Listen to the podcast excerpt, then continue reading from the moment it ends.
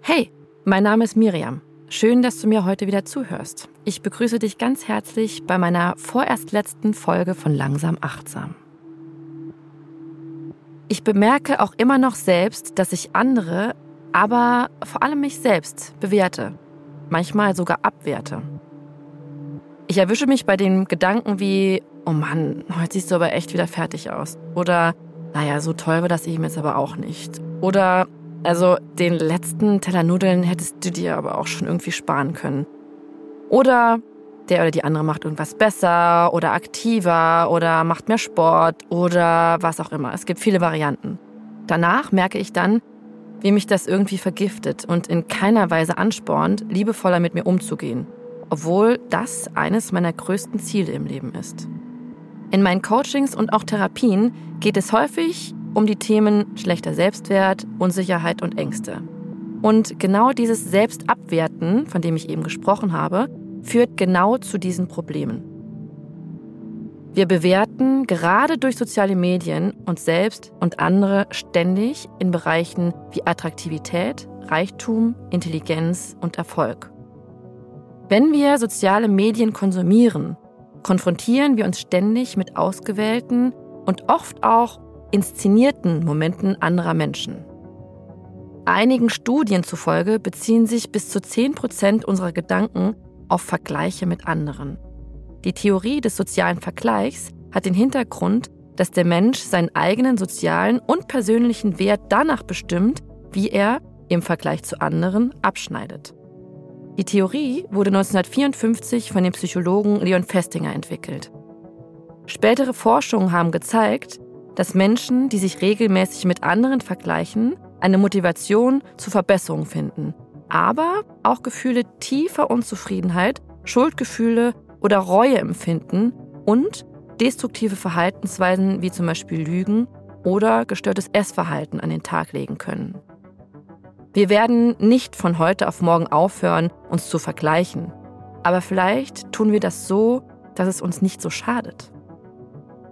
Wenn wir uns mit anderen vergleichen, um unsere persönliche Entwicklung zu bewerten oder uns selbst zu motivieren oder zu verbessern und dabei ein positiveres Selbstbild entwickeln, können Vergleiche tatsächlich sogar von Nutzen sein. Wenn wir uns verbessern wollen, vergleichen wir uns mit Menschen, die uns eher ähnlich sind, aber in der einen oder anderen Situation schon mehr erreicht haben. Du ahnst vielleicht, worauf ich hinaus möchte. Personen, die Bilder von den schönsten Orten dieser Welt posten, sind nicht zwangsläufig dort glücklich, aber es wirkt so. Soziale Medien geben meistens nicht diesen Kontext, um zu wissen, in welcher Situation die postende Person gerade in diesem Moment ist sondern sendet eine besonders attraktiv erscheinende, arrangierte Momentaufnahme, die eher weniger mit der Realität zu tun hat. Das versteht unser Gehirn aber nicht. Eine Aufgabe, die ich in meinen Coaching-Sessions oft mitgebe, ist das Einüben eines neuen Microhabits, das sowohl im digitalen Kontext als auch im realen Leben mehr Zufriedenheit in dein Leben bringen kann. Diese Übung nennt sich Bewertungsfasten. Dabei geht es darum, bewusst darauf zu achten, sich selbst und unsere Mitmenschen nicht zu bewerten. Statt bewerten, wertschätzen. Das bedeutet einfühlsames Wahrnehmen und Beobachten, aber im Kopf den Moment bewusst machen, in dem der Schritt zur Bewertung oder sogar Beurteilung eintritt.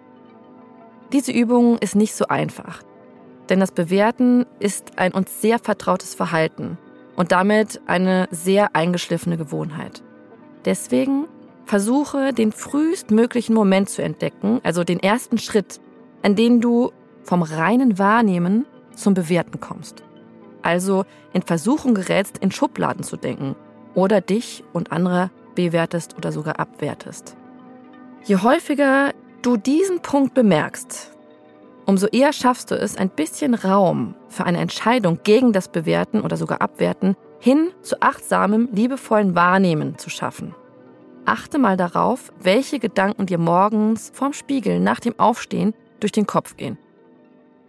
Der Verzicht auf Bewertung von uns selbst und anderen tut einfach gut. Ich wünsche dir, dass du jeden Tag kleine Momente für dich schaffst, um dir bewusst zu machen, welche Verhaltensweisen und Gewohnheiten dir gut tun und welche nicht.